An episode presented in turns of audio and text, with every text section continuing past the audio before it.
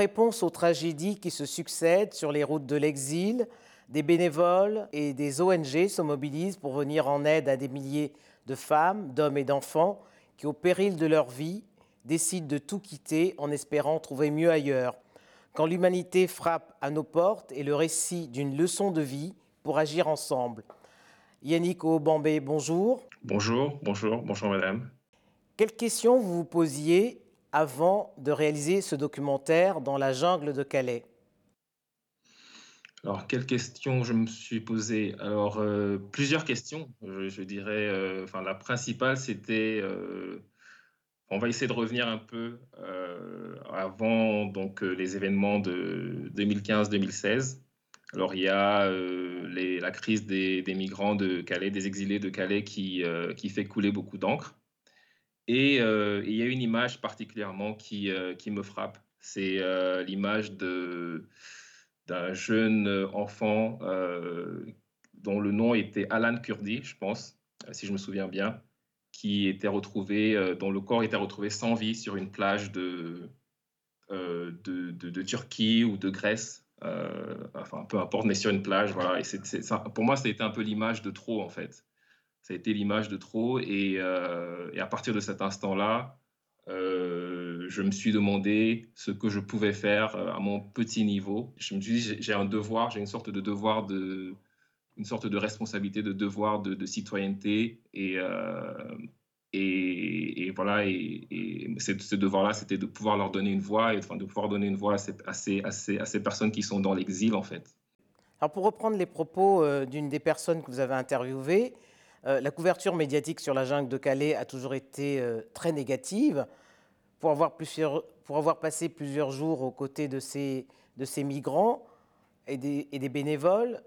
Est-ce que vous comprenez pourquoi? En arrivant euh, dans ce lieu qui était euh, appelé la jungle, donc euh, la connotation qu'on a quand on dit la jungle, on se dit tout de suite que voilà, ce sont des, entre guillemets, déjà par cette connotation-là, par ce mot de la jungle, c'est déjà une sorte de, c'est une façon déjà de les, de, de, de, dénigrer, de, dégrader ces personnes-là, de les, de les, de les déshumaniser.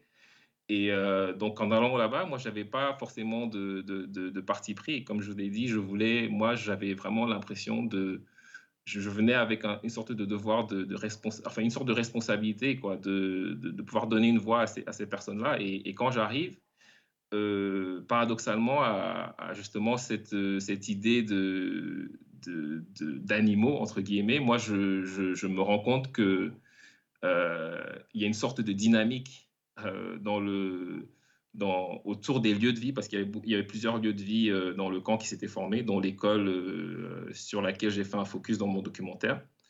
Et donc, je me rends compte qu'il y a une sorte de dynamique autour de ces différents lieux de vie qui me fait penser euh, au concept d'Ubuntu euh, sud-africain qui est euh, vraiment la solidarité. Je suis parce que tu es et tu es parce que, enfin, et tu es parce que je suis.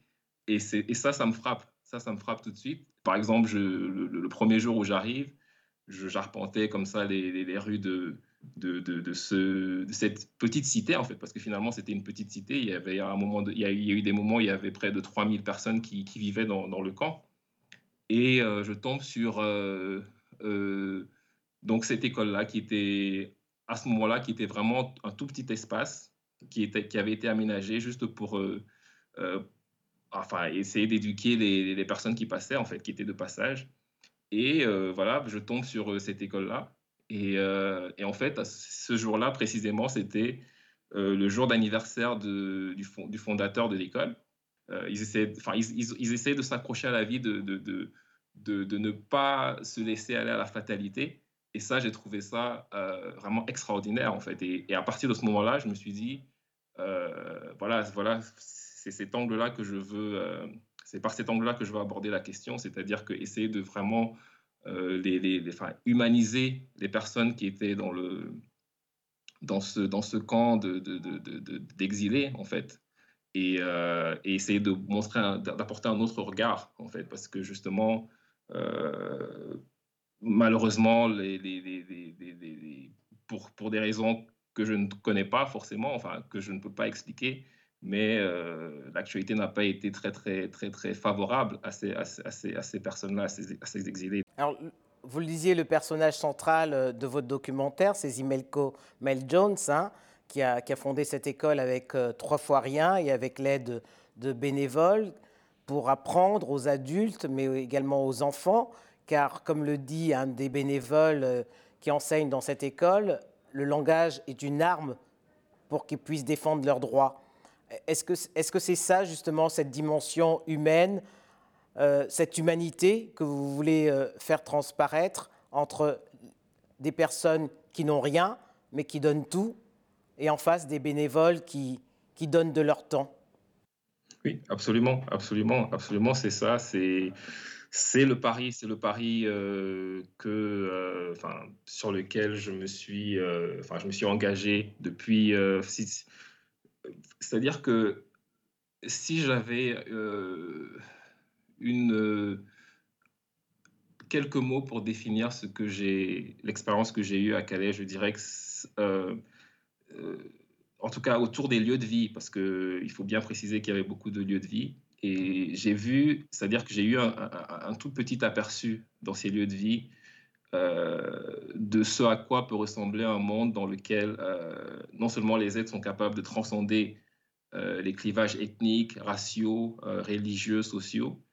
Et, et, et, et cette image-là m'a fait prendre en fait l'engagement envers moi-même donc de, de, de, de, pouvoir partager, partager euh, ces observations-là que j'ai eues euh, avec le plus grand nombre et plus précisément euh, les jeunes. Et donc, pour répondre à votre question, oui, l'éducation, c'est une arme, c'est une arme pour briser les, les, murs finalement et puis, et puis aller vers une sorte d'altérité, aller vers essayer de, de d'emmener les gens à ouvrir leurs esprits, leur cœur en allant vers l'autre, en fait. Euh, et ce, type d'éducation-là, c'est vraiment ce pari-là que, sur, sur lequel nous nous, sommes, nous nous sommes lancés avec une association qui s'appelle EOL, qui est, qui est basée euh, en France et qui s'occupe de mineurs euh, isolés. Donc, et, si vous voulez, le, depuis que le projet a, été, lancé, c'est presque à chaque rencontre qui s'est faite, c'est une sorte de, petite toile euh, d'humanité que, nous tissons à chaque fois et, des rencontres se, font. Et puis, on se rend compte qu'il y a une, sorte de communauté de, de, belles personnes humaines qui, ont, ont de très belles énergies et, qui sont prêtes à, se mobiliser pour, euh, pour, cette cause-là, en fait. Euh, et voilà, donc c'est pour ça que nous sommes aussi là aujourd'hui. Alors avant de tourner le, documentaire, vous vous posiez la question de savoir pour quelles raisons laisse-t-on des êtres humains dans, des conditions d'hygiène aussi désastreuses Est-ce qu'aujourd'hui vous avez la réponse? Alors euh, non, j'ai pas, j'ai pas. Disons que ça c'est une question qui est qui est en même temps, elle je pense que je suis pas sûr qu'on pourrait qu'on pourra vraiment donner une réponse. Je pense que euh, encore une fois, comme je l'ai dit, je, pense qu'il faudrait pouvoir se, se, se mettre euh, à la place des autres déjà. Euh, ça, c'est la première des choses. Et, et, et, et, comme je vous l'ai dit, ce, ce, ce, concept, c'est cette philosophie, pour moi, c'est ça, ça, commence d'abord par, je dirais, euh, au niveau de la pensée, il faudrait que des, plus de personnes se, aient le courage de, de, penser, d'oser et, d'aller vers les autres, en fait. C'est-à-dire que je pense qu'aujourd'hui, c'est de plus en plus difficile parce qu'on est dans un contexte international où on est plus vers l'hostilité, vers euh, une sorte de euh, démarche euh, qui, qui, qui, qui, tendrait plus à, tourner le dos aux autres. Et puis, finalement, je pense que c'est ça vraiment qui est à la, cause de, ce type de tragédie, c'est qu'on ne, regarde, on, ne va pas assez vers l'autre, en fait.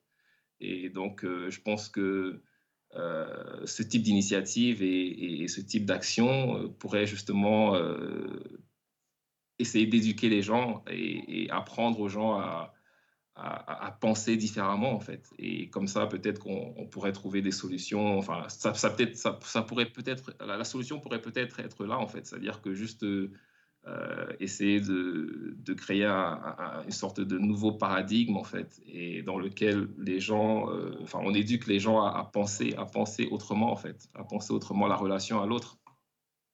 Mais pour changer le monde, euh, Yannick Obambé, il faut plus qu'une poignée de bénévoles.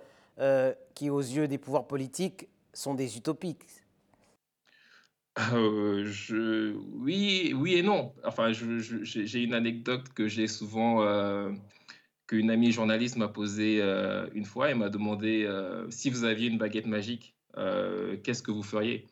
Et puis moi, je lui ai dit, bah, écoutez, moi, mon, mon, art, c'est ma baguette magique parce que à chaque fois que j'interviens, par exemple, en milieu scolaire, et que je, enfin, que je montre le film à, des plus jeunes, je, vois tout de suite les esprits s'ouvrir, les, les, cœurs s'ouvrir.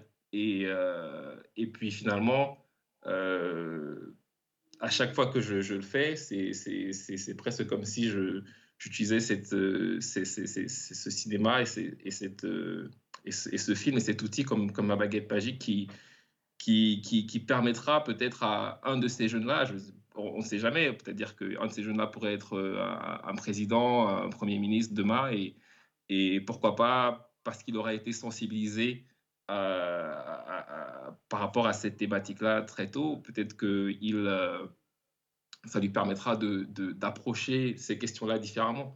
Donc je pense que finalement, le message, c'est que chacun à son niveau, et c'était vraiment ça euh, qui m'a beaucoup frappé par rapport au, bénévolat, c'est que chacun à son niveau apportait sa compétence. C'est-à-dire que euh, moi, je suis venu avec euh, mon art, il y avait de, tout. Il y avait de tout. Il y avait des, profs qui, donnaient de leur temps. Et puis c'est chacun qui met... Enfin, je pense aussi au, au, colibri de, de, de Rabi, c'est-à-dire que, c'est-à-dire que chacun avec son, son, sa petite compétence, son, petit savoir-faire.